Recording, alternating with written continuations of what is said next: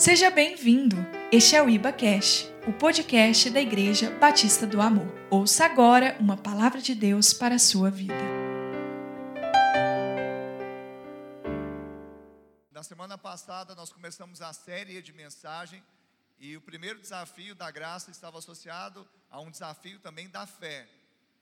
E nós citamos lá Gálatas 2, dizendo: Logo, não sou eu, mas quem vive, mas Cristo vive em mim. Esse viver que agora tenho na carne vive pela fé no Filho de Deus, que a si mesmo se entregou por mim, que me, que me amou e a si mesmo se entregou por mim. Então, para viver na carne, nós ainda não temos um corpo glorificado, mas para vivermos na carne e não estarmos devedores à carne, precisamos viver na fé no Filho de Deus. Quando assim fazemos, nós andamos debaixo da graça. Por isso, andar debaixo da graça também é andar debaixo da fé. Mas hoje, o desafio da graça está associado a um outro desafio também. Para estarmos debaixo da graça, para andarmos debaixo da graça, nós precisamos andarmos também debaixo do amor de Deus. Precisamos ter consciência que o Senhor liberou essa porção de um amor incondicional, um amor maravilhoso, o infinito amor, como nós cantamos muitas vezes. Eu queria então que você abrisse comigo a sua Bíblia, lá em João, capítulo 16, desculpa, capítulo 3, no verso 16.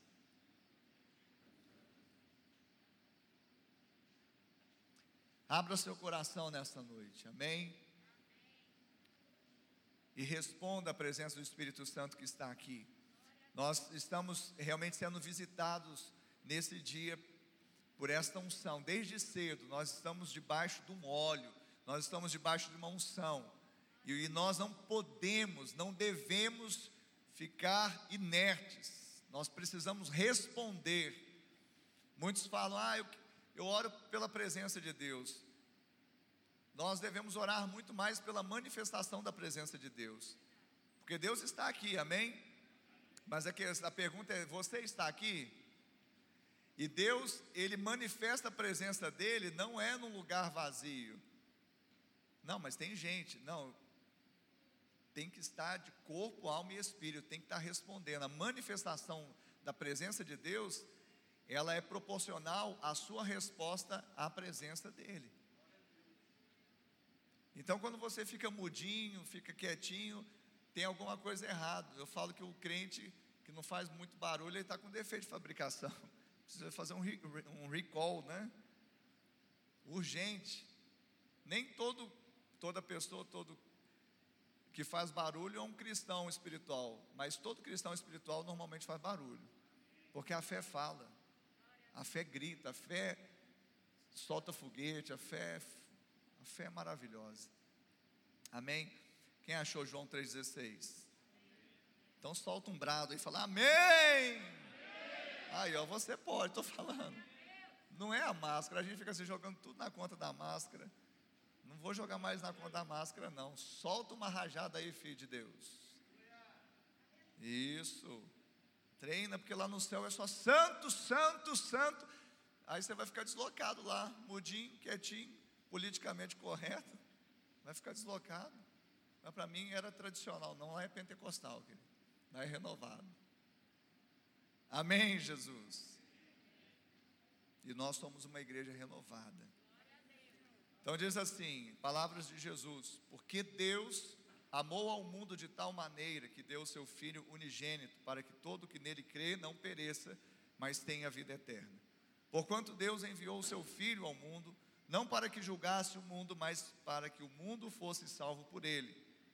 Quem nele crê não é julgado o que não crê já está julgado, porquanto não crê no nome do unigênito Filho de Deus. O julgamento é este: que a luz veio ao mundo, e os homens amaram mais as trevas do que a luz, porque as suas obras eram más. Verso 20: Pois todo aquele que pratica o mal aborrece a luz e não se chega para a luz, a fim de não serem arguidas as suas obras. Quem pratica a verdade aproxima-se da luz, a fim de que suas obras sejam manifestas, porque feitas em Deus. Aleluia. Pai, a palavra do Senhor é liberada nesta hora. E eu creio que ela por si tem poder para gerar tudo quanto o Senhor a designou. E assim como o orvalho, a chuva, não que desce do céu não torna para lá antes que regue a terra e faça com que ela produza, assim também seja o nosso coração recebendo a sua palavra.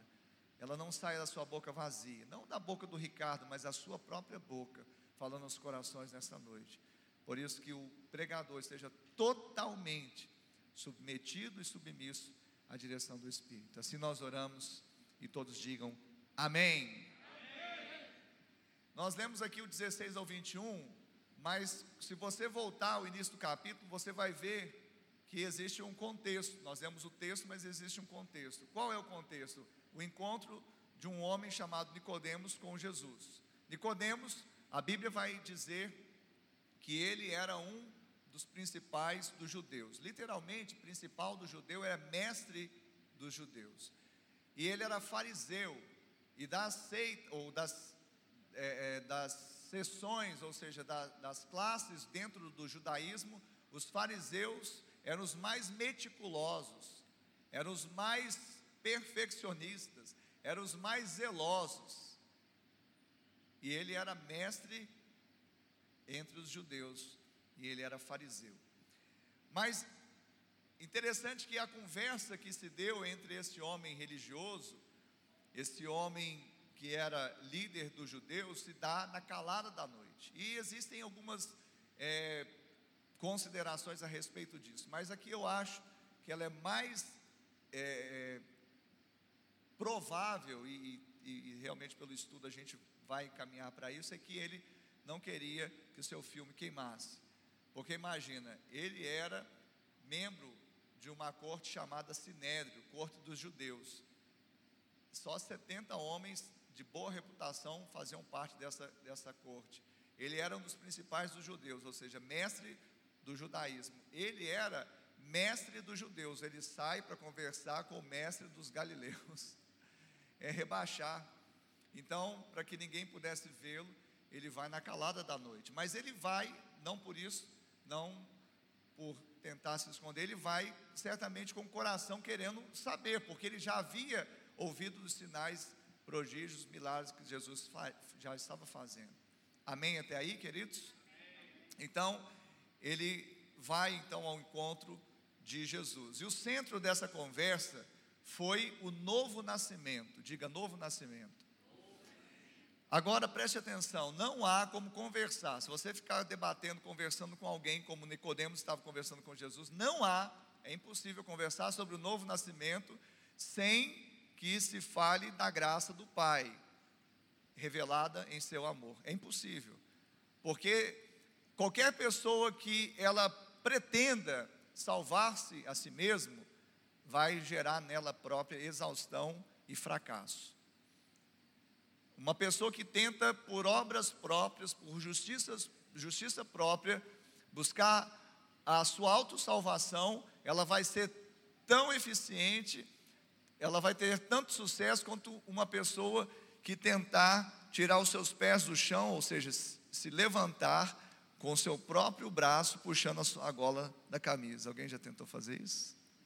Só exaustão e fracasso assim também a pessoa que tenta salvar-se a si mesmo. Então é impossível, diga impossível. É impossível falar de novo nascimento sem falar da graça revelada no amor de Deus. Porque lá é, na carta aos Efésios, Paulo, no capítulo 2, ele vai dizer: pela graça sois salvos. Então, a salvação vem por meio de um favor que nós não merecemos, não por justiça própria. Agora, como que eu acesso essa graça? pelo, por fé. Falamos semana passada. O interessante disso tudo é que nós hoje estamos falando da graça na perspectiva do amor. Então, para andar debaixo da graça, primeiramente precisamos receber o amor de Deus, crendo que somos amados pelo Pai. Então, para andarmos, quantos querem andar debaixo da graça? Amém? Glória a Deus. Nós não temos judaizantes no nosso meio, não temos ainda pessoas que creem que Moisés ainda pode salvar alguém? Não. Então, quem quer andar dessa forma, debaixo da graça, então, primeiramente, você precisa reconhecer, você precisa receber o amor de Deus, crendo que você é amado. Parece tão óbvio, eu reconheço o amor de Deus, eu reconheço que sou amado, mas por que você não anda como tal? Há muitas pessoas que reconhecem o amor de Deus, reconhecem que Deus é amor, mas não andam como uma pessoa amada. Mas isso tem, é, vamos dizer, isso tem ligação? Reconhecer que Deus é amor e você andar como amado? Tem, daqui a pouco nós vamos entrar lá em 1 João 4, 7, 8, nós vamos entender isso. Amém até aí? E por que que eu preciso andar reconhecendo esse amor e reconhecendo que eu sou amado, se eu pretendo andar debaixo da graça? Porque isso é necessário para eu não me orgulhar. Porque todo outro pensamento fora disso é orgulho humano, é obra da carne, exaustão e fracasso. E tem algo que aqui nesse contexto, é, Jesus está falando com Nicodemos, baseado primeiramente no novo nascimento, mas ele vai falar exatamente do amor do Pai. Ele vai falar no verso 16, porque Deus amou. Então ele entregou para que você e eu não fôssemos mortos, fôssemos salvos. Então ele nos amou e ele nos salvou. Diga, ele me amou e ele me salvou. Então, o que está em questão aqui não é o quanto eu amo a Deus, mas o quanto Ele me ama. Quem está entendendo? Porque Ele me amou. Não foi eu amei, eu fiz algo para Ele, aí Ele me achou tão bonitinho, tão assim bonzinho, tão religioso. Não, porque Deus amou. Ele então me salvou por meio de uma entrega. Amém? Então, isso não tem a ver o quanto eu o amo, e sim quanto ele me ama. A lei sempre vai medir o quanto você ama a Deus. E a graça vai sempre revelar o quanto Deus te ama. Ah, pastor, então não é tão ruim. Hoje eu estava debatendo um pouco rapidamente com a pastora falou assim: meu bem, você tem que melhorar essa, essa parte, porque dá uma conotação que a lei é, é boa, porque a lei mede o quanto nós amamos a Deus. Sim, mas sabe o quanto nós amamos a Deus sem o amor dele? Zero. Nós não temos amor para dar. Nós não somos fonte em nós mesmos. Quem está entendendo isso? Não há um justo nenhum sequer. Você acha que o homem tinha amor? Sabe o que Deus fez conosco? Ele nos amou. Tudo que o amor toca, enriquece. Então, Ele nos enriqueceu pelo amor dele. Não foi que nós tenhamos feito algo assim, agora não me tornei um cara amoroso. Não. Sabe qual que é o, o texto dessa igreja? Que a gente chama um ao outro, né? Ô amoroso! Ô amoroso! Ô amor... Mas ninguém responde, não tem amor. Ô amoroso! Vamos ver quantos são aqui. Ô amoroso! Ô amoroso! Ô amorosa! Mas sabe por que, que nós somos assim? por causa de 1, 1 João 4, 19, é o nosso versículo, é o versículo da Iba. Nós amamos porque Ele nos amou primeiro. Amém? Então, sabe, a lei mostra o quanto nós amamos a Deus. Sabe o quanto nós amamos a Deus? O quanto a nossa conveniência, aonde ela chega. Na proporção das nossas condições, se, quando e porquê. É ou não é? É ou não é, gente? Parece duro, né? Mas é isso mesmo. É claro que para a pessoa que ainda não nasceu de novo, principalmente, agora para quem nasceu de novo, não pode se portar assim. Porque você recebeu um tipo de amor diferente do amor do mundo. O amor natural, ele é cheio de condições, se, quando e porquê. Então, quanto que a lei fala que eu amo a Deus? Ela fala que eu amo a Deus muito pouco, insuficiente para habitar no céu porque eu, minhas obras são más, são falhas. Você quer um exemplo bíblico? Pedro, quando Jesus falou que ele, lá na ceia, não é? Aí Jesus fala o que, que estava para acontecer. e que ele seria entregue nas mãos do, do, dos líderes, dos pecadores, ele ia padecer pelos pecadores, ia ser morto. Aí Pedro se levanta e fala: Não, de maneira alguma. E eu estou disposto a morrer por ti. Ou seja, qual maior prova de amor do que dar a sua própria vida? Não tem, né? Mas esse mesmo Pedro que falou que ia dar a própria vida, a hora que prenderam Jesus, cadê ele?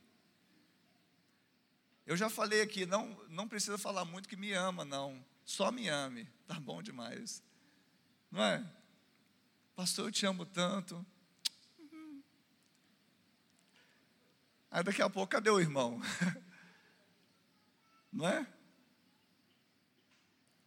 Ai, pastor, você é tão bonzinho. Eu já falo assim, já tomou bomba, porque eu não sou tão bom nesse quanto você imagina. São seus olhos, mas tudo bem, o bom está em mim, né? Aí você está vendo Jesus em mim? Sim, hum, pastor. Não precisa fazer muitas declarações, simplesmente ame. E eu também não vou me colocar refém a isso, porque eu sei que se a gente estiver cogitando a coisa da carne, vai dar ruim, vai ser limitado, condicional e passageiro. O amor que Deus coloca nas nossas vidas é um amor eterno. Por isso ele diz: Com amor eterno te amei, com benignidade eu te atraí.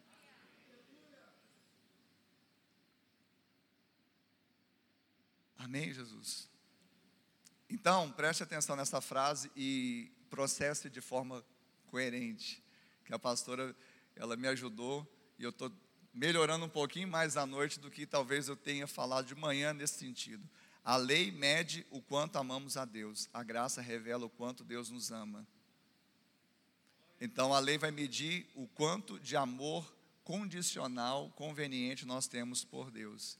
Porque a lei não vem para falar que a gente é bonito, a lei vem para falar que a gente é feio.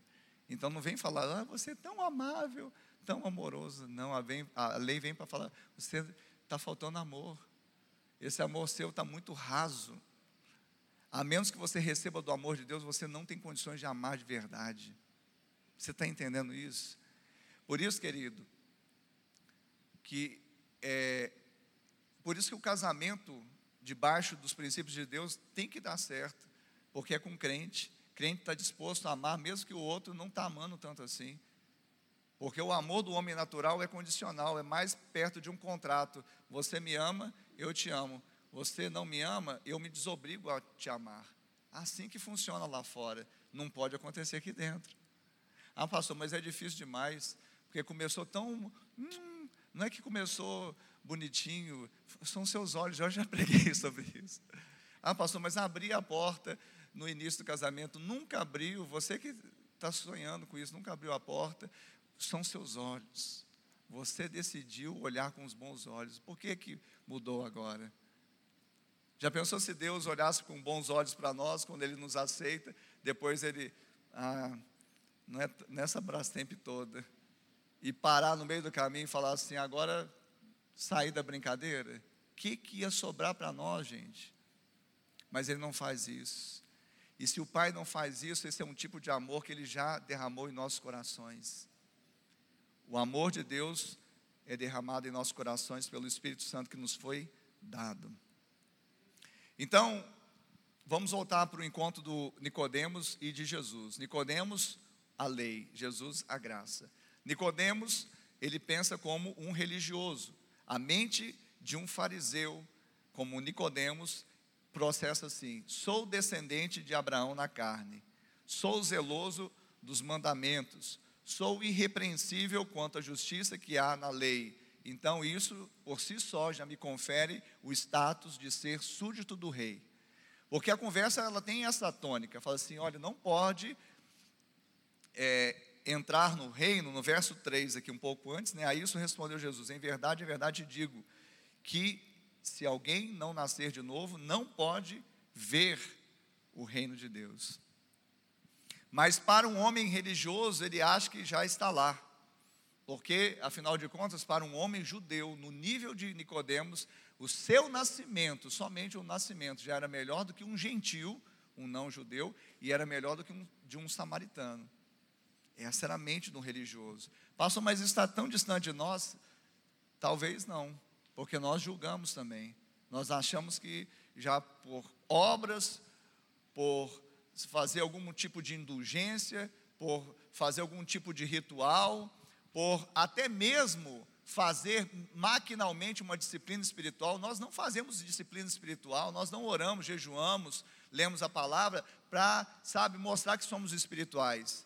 Nós cremos que o Senhor, pela graça, nos tornou espirituais, por isso nós oramos, jejuamos e lemos a palavra. Então, muitas vezes a pessoa reunida de tantas coisas, ela acha que está com crédito. E no gabinete, muitas vezes, quando a gente vai confrontar, a pessoa sempre, ela traz essa balança, a balança de, ah, não, pastor, ele fez isso, mas ele se arrependeu, ah, ele fez isso, mas ele fez tantas coisas boas. Essa é uma mentalidade romana, que Pedro vai estar no portal dos céus, aí você entra, aí vai contabilizar o que você fez de certo e fez de errado. Você acha que um tipo de pessoa dessa vai entrar no céu?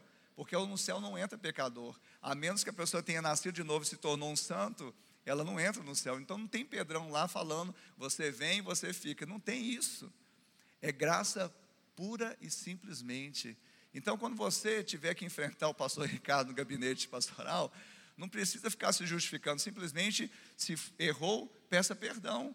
E o perdão já está liberado. E o que vai acontecer? Bola para frente.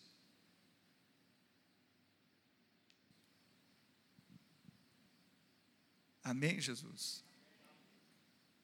Para um religioso como Nicodemos, há mérito pelo seu suposto amor por Deus, alcançado por obediência aos mandamentos e realização de obras.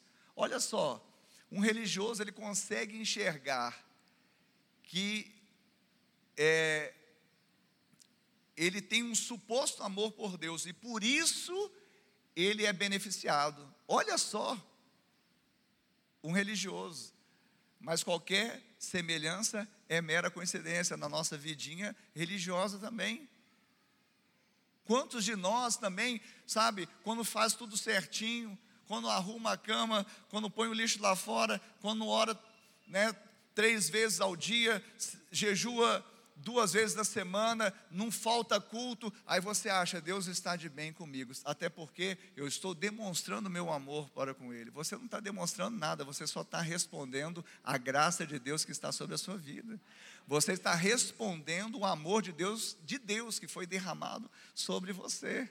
Você acha que eu estou aqui porque eu sou bom? Você acha que eu estou aqui para falar, olha, Deus, eu sou pregoeiro da sua justiça. E se eu ainda, tem um pregador que fala assim, se eu ainda tenho crédito no, nos céus, então. Para com isso, gente. Eu não tenho nenhum crédito no céu, quem tem é Jesus, mas ele decidiu me dar, então pronto, acabou.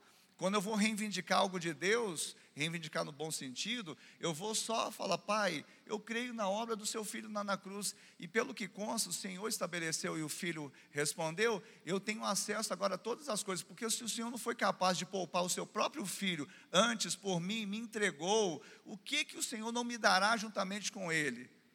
O Senhor me dará todas as coisas. Então, meu pedido não, não, se baseia na minha justiça ou na minha bondade, se baseia na justiça de Cristo e na bondade dele. Ou, quem está entendendo isso, pelo amor de Deus? Então, para de ficar com esse negocinho de pou, pouco de lei, um pouco de graça, uma balança aqui, uma balança ali. Não existe isso. Então, queridos, preste atenção não há mérito. É, eu estava meditando hoje à tarde e falei, gente, a própria fé que nós temos, quem que é o autor e consumador da fé? Quem que é o autor e consumador da fé? Então ele é o autor e consuma. Então da onde veio a fé que você diz ter?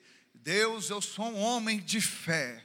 Então o Senhor agora precisa fazer até a fé que você diz ter veio dele. Pai, como eu te amo. Está vendo esse publicando aqui do meu lado? Eu não jejuo duas vezes por semana e faço isso. Eu te amo. Se você ama de fato, até esse amor que você tem veio do Pai. Você não tem propriedade, você só tem posse. Para quem é do direito sabe, né? Que tem uma diferença está em nós, mas não é nosso, é dele. Nós, por isso Paulo chegou a falar assim: aquele que se glorie, eu não vou me gloriar, a não ser na cruz. Mas aquele que se glorie, glorie-se no Senhor. Amém? Mas isso não é para você ficar assim, com carinha de maracujá de gaveta, com peso, não. Isso é para tirar o jugo da lei que estava sobre os seus ombros. Que quem receber essa palavra por fé, as escamas cair e dilatar a visão espiritual, uh, vai nadar de braçada nesse rio chamado graça abundante de Deus. Vai viver de graça sobre graça. Vai viver desafiado, sim, porque é um desafio que me, né, me, me demanda o que? Fé, crer. Porque às vezes parece simples, mas é desafiador por quê? Porque a gente não crê. Chega na hora do pega para capar aquela situação, em vez de eu olhar para a cruz e crer, eu tento fazer do meu jeito, fazer folhas de figueira para cobrir minha nudez, dar uma desculpa, tentar fazer, colocar mérito. Não, não é, deu ruim. Quem está me entendendo aqui? Muita alegoria, né? Deixa eu voltar aqui. Mas alguém está entendendo essa noite?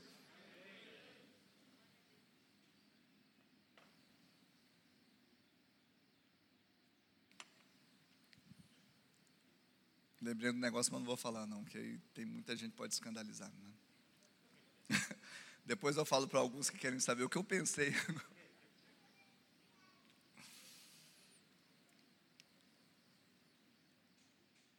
Olha só.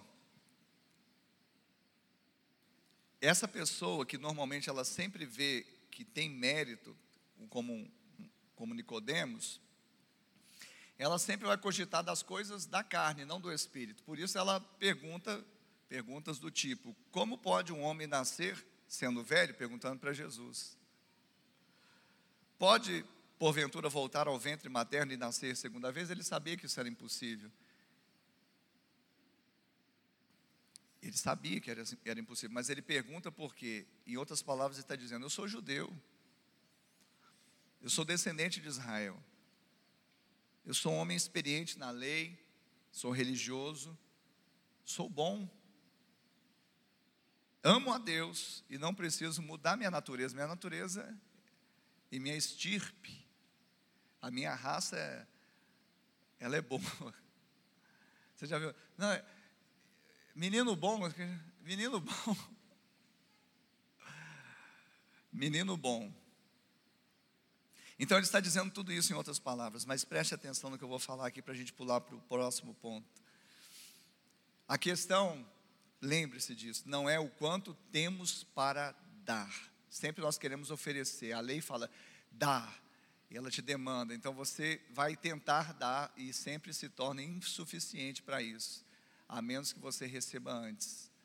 E dê não para alcançar, mas porque você foi alcançado. Então, a questão não é o quanto você tem para dar, mas o quanto você está disposto a receber. Isso parece ser assim um paradoxo. Pastor, mas é isso que os crentes aí ficam fazendo. Dá, dá. A sanguessuga tem dois, duas filhas. Dá, dá. Os crentes hoje estão imaturos, só querem receber, mas eles querem receber por vias erradas, ainda assim reunindo mérito para receber, não vão receber. A questão não é simplesmente ficar assim, sabe, infantil, querendo só receber. A questão é reconhecimento por fé, debaixo da graça e do amor de Deus, que tudo que Ele fez na cruz é direito nosso, é nossa herança. Tudo que Ele fez ali, Ele já nos deu e de forma abundante, ou seja, a, a questão não é o que eu vou dar a Deus, mas aquilo que eu estou disposto a receber da mão dele, porque aquilo que eu quero dar é porque eu acho que eu fiz, mas aquilo que eu tenho recebido é que eu tenho certeza que Jesus fez. Isso é graça de Deus, que recebemos desafiados no amor do Pai.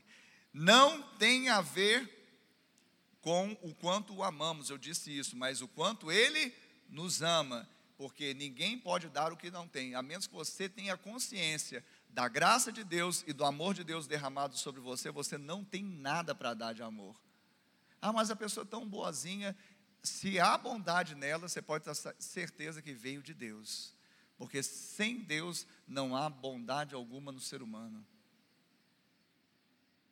Por causa do pecado. Claro que Deus originalmente, ele criou o homem bom, sim, mas por causa do pecado, ele se tornou mal. Então, ouça bem também essa frase. Não é o quanto nos elevamos às alturas, mas o quanto Cristo desceu à terra, se fazendo homem. Porque Jesus está conversando com Nicodemos e ele no verso 3, 3, 13, 3, 13, ele diz: Ora, ninguém subiu ao céu, senão aquele que de lá desceu, a saber, o Filho do homem que está no céu. Tem uns que estão querendo subir, subir no seu ego, subir pelo seu ego, subir pelo seu orgulho, subir pelas suas obras, fazendo verdadeiras torres de Babel, para que essa torre to toque o, o, o seu topo, toque o céu e torne o seu nome célebre, como foi em Babel. Mas essa não é uma boa escolha, porque não vai passar muito do teto, vai ficar aqui. Agora, preste atenção, não tem a ver o quanto eu quero, eu quero subir a altura, mas quanto Jesus desceu, se esvaziou, se fez homem e desceu aqui na terra. Billy Graham, certa vez, sobre o homem ter pisado na lua, ele disse: maravilhoso não foi o homem ter pisado na lua, mas sim Deus ter pisado na terra. E em 1, em 1 João capítulo 4, verso 10, 1 João capítulo 4, verso 10, João está escrevendo essa carta e ele diz assim: Nisto consiste o amor. Então o amor consiste em quê? Não em que nós tenhamos amado a Deus. Iba Kids. Tchau. Deixai vir a mim os pequeninos, porque dos tais é o reino dos céus. Essa, essa igreja tem que estar cheia de crianças, correndo para lá e para cá, dando glória a Deus, né, pastora? Eu pensei até que ela ia dar uma subida aqui, ia falar alguma coisa aqui. É bom demais. Então, em que consiste o amor de Deus? Não em que nós tenhamos amado a Deus. O amor de Deus consiste não em que nós tenhamos amado a Deus. Eu, ah, eu amei a Deus. O amor não consiste nisso, consiste ao contrário, mas em que Ele nos amou e enviou o seu Filho como propiciação pelos nossos pecados. Se eu falar que o meu amor suplanta o amor de Deus, é a mesma coisa que falar que eu estou anulando a graça dele, o favor. Que não era tão necessário assim Jesus ter sido entregue por mim, até porque eu tenho tanto amor. Jesus, ele vem, querido, é para salvar. Tem gente que fala assim: ah, eu, eu aceitei Jesus, mas não estava tão perdido. Gente, nós estávamos totalmente, não estávamos um pouco, nós estávamos totalmente perdidos. Ah, não, pastor, mas eu nunca matei, nunca roubei. É porque você só conjuga esse verbo aí, matar, roubar. Mas tem muitos outros verbos no infinitivo que a gente praticou, e mesmo que não tivesse praticado nada, por herança já veio no pacote de chamado pacote de Adão. Chegou, tocaram a nossa campainha, entregaram, pronto. É seu esse pacote. Ah, pastor, mas como alguns falam assim, ah, mas essa fé, como pode um Deus tão amoroso ele mandar para o inferno as pessoas? Eu falei, gente, mas não é isso que está acontecendo. Nós lemos aqui João 3,17, porquanto Deus enviou o mundo, não para julgar o mundo, mas para que o mundo fosse salvo. Então Jesus em todo o tempo está salvando. Ele está salvando quem? Pecador. Ele está salvando quem? Quem está perdido. Então nós não tínhamos amor. O amor que nós temos veio do Pai. E nisso consiste o amor de Deus. Não em que nós tenhamos amado a Deus, mas em que Ele tenha nos amado e deu como propiciação pelos nossos pecados Jesus. Se você crê nisso, você vai viver debaixo da graça de Deus. Se você crê nisso, você vai viver debaixo do amor de Deus. Se você crer nisso, você vai viver como uma pessoa mais feliz desta terra. Porque a maioria das nossas, sabe, das, das nossas tristezas aqui, como cristãos, é quando nós desconsideramos o amor de Deus quando nós não reconhecemos que somos amados por Deus. Vamos adiante. Estou no meio da pregação. Segundo ponto que tem nessa conversa de Nicodemos com Jesus, uma frase forte, ele Jesus fala para Nicodemos: "Importa-vos nascer de novo". Então, isso é importante, essencial, necessário. Por quê? Porque pela graça nós somos salvos, nós já dissemos isso. Nascemos de novo. E isso acontece quando, pela fé, nós recebemos o que? O amor do Pai. Nós falamos sobre isso.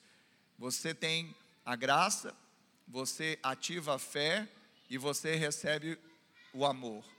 No primeiro nascimento, na carne, nós herdamos o pecado de Adão.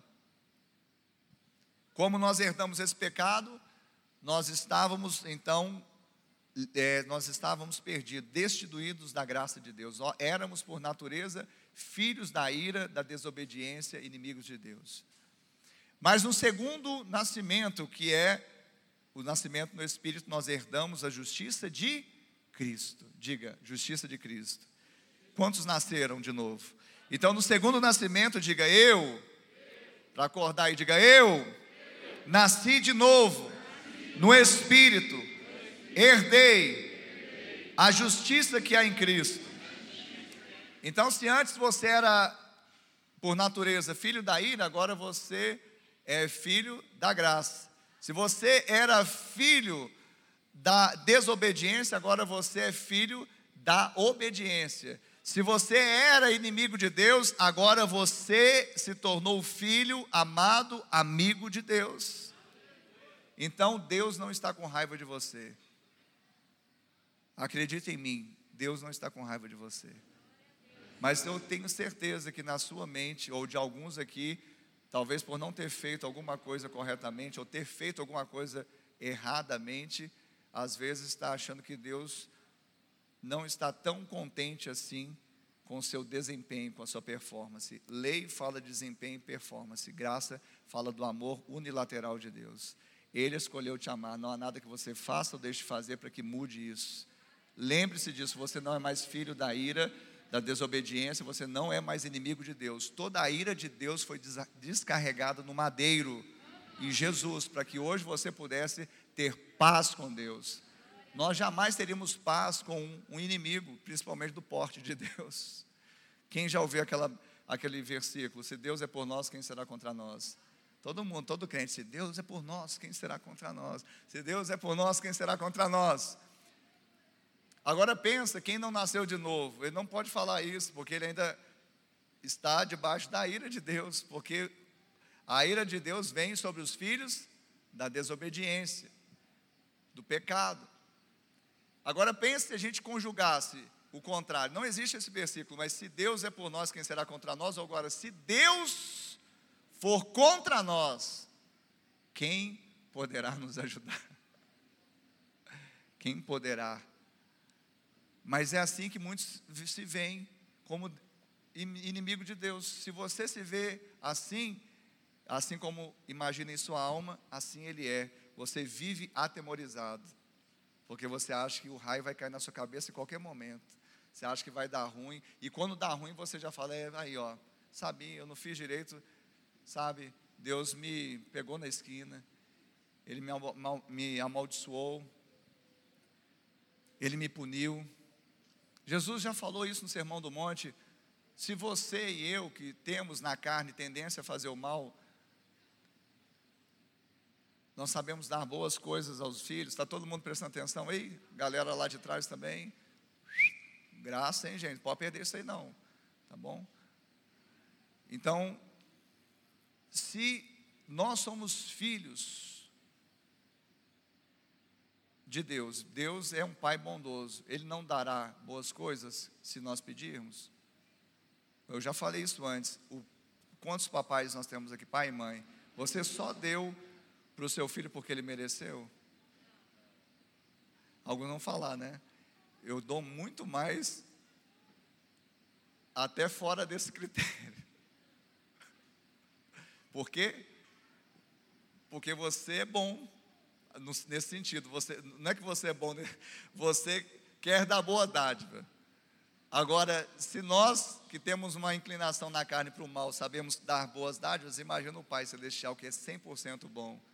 Ele é bonzão, ele é trem bom, ele é, ele é bom demais, ele é maravilhoso, bondoso, misericordioso, compassivo. Amém? Contudo, há um, algo também no novo nascimento que é extraordinário. Além de nós termos essa convicção que passamos a ser amigos de Deus, filhos de Deus, nós temos que entender que algo extraordinário acontece no novo nascimento, que é saber o quanto Ele nos ama. Ou seja, nós vimos o quanto Ele nos amou, não por causa dos nossos méritos. Isso é maravilhoso. Olha só o que diz lá em Efésios capítulo 2, verso 4. Se os levitas quiserem subir, para os irmãos pensarem que o culto está acabando, podem fazê-lo, por favor. Efésios 2, 4 diz assim: Mas Deus, sendo rico em misericórdia, por causa do grande amor com que nos amou, e estando nós mortos em nossos delitos, nos deu vida juntamente com Cristo, pela, pela graça sois salvos. Amém? Então, nosso Deus, Ele é rico, Ele tem muita misericórdia. E Ele tem um grande amor, e com esse grande amor, Ele nos amou.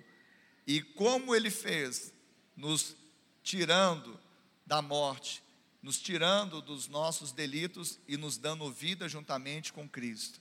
Então preste atenção, todo esse quadro aqui mostra o amor de Deus por meio da graça. Graça precisa ser vivida juntamente com o amor de Deus. Eu falei de manhã, eu dei mais ênfase, eu só quero citar o seguinte: que Ele liberou essa porção de misericórdia, Ele liberou essa porção de graça, Ele fez com que nós fôssemos amados exatamente porque o amor, Ele enriquece, o amor, Ele faz essa, esse empoderamento, mas Ele fez em essência para mostrar a suprema riqueza da Sua graça. O que, que é isso? O que, que é supremo? Imagina a corte, uma corte de direito. Então existem cortes em várias instâncias, mas existe o Supremo Tribunal Federal. Não existe outra corte acima, ou seja, ela é a máxima autoridade. Então ele veio, ele liberou isso para que nós pudéssemos ser imersos na suprema riqueza da sua graça. Ou seja, quando você achar que está faltando, tem mais. Quando você achar que você sabe, pisou na bola, tem mais. Quando você achar que você já está se esvaindo, tem mais, porque esta graça é ilimitada, infindável, é a suprema riqueza da sua graça. Eu queria que você ficasse no, de pé, que eu vou falar o último ponto aqui dessa mensagem, que diz assim: Assim é todo o que é nascido do Espírito. Assim é todo o que é nascido do Espírito. Jesus está falando com Nicodemos, preste atenção, lembre-se disso.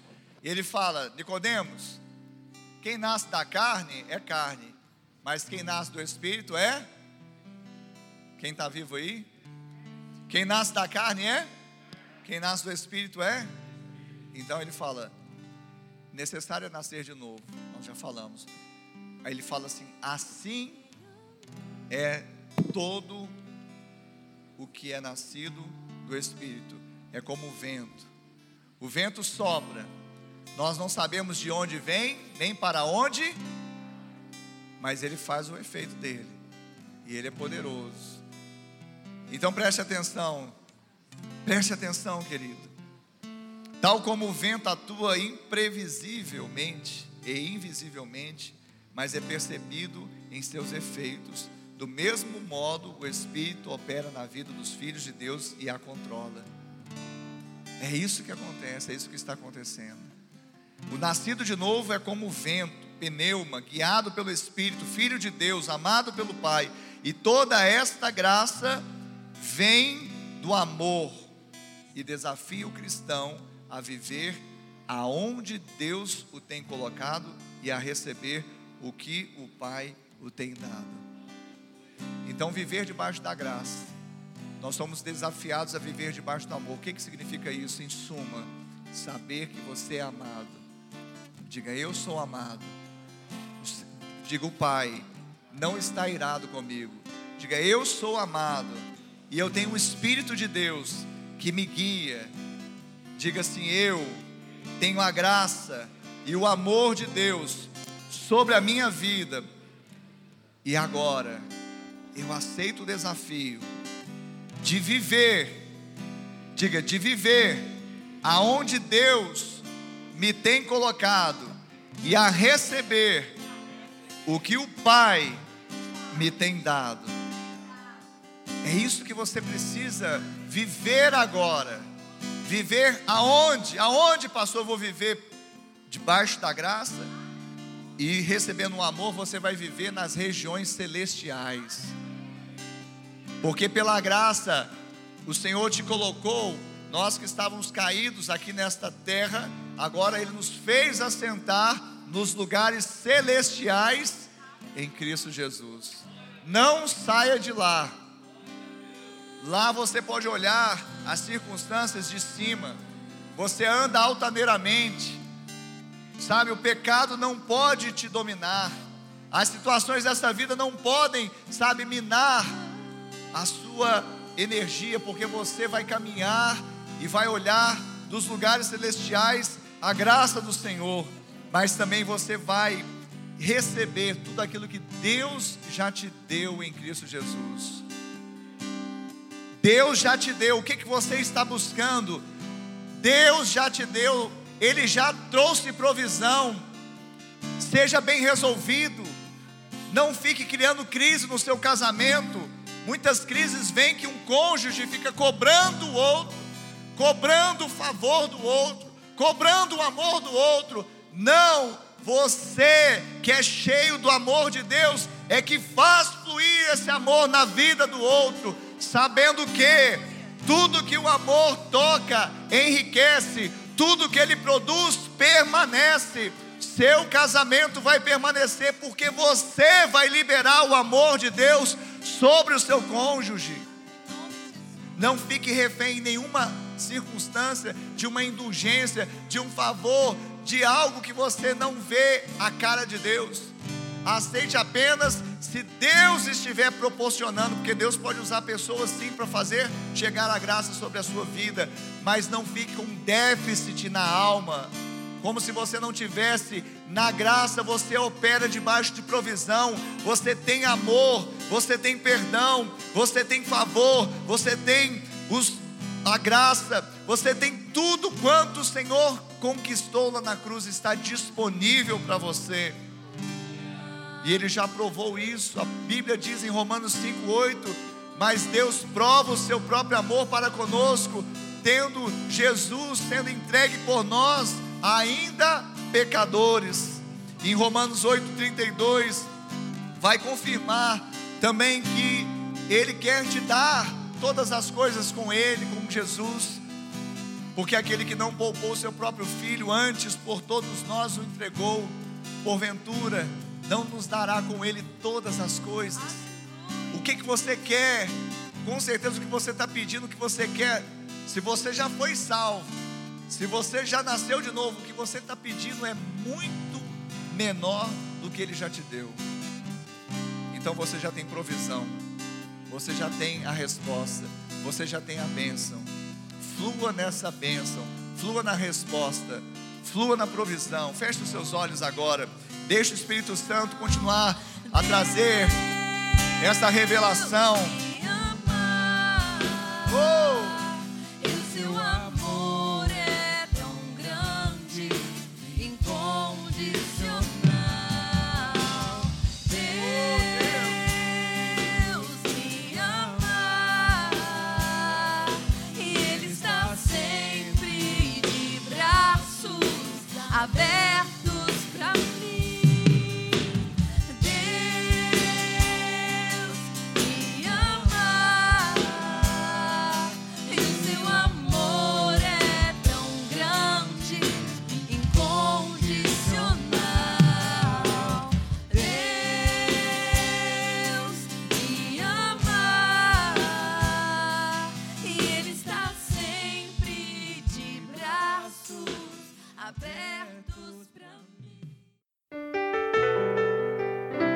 Obrigada por acessar o IbaCast. Acesse também nossas redes sociais. Siga Igreja Batista do Amor. Até a próxima!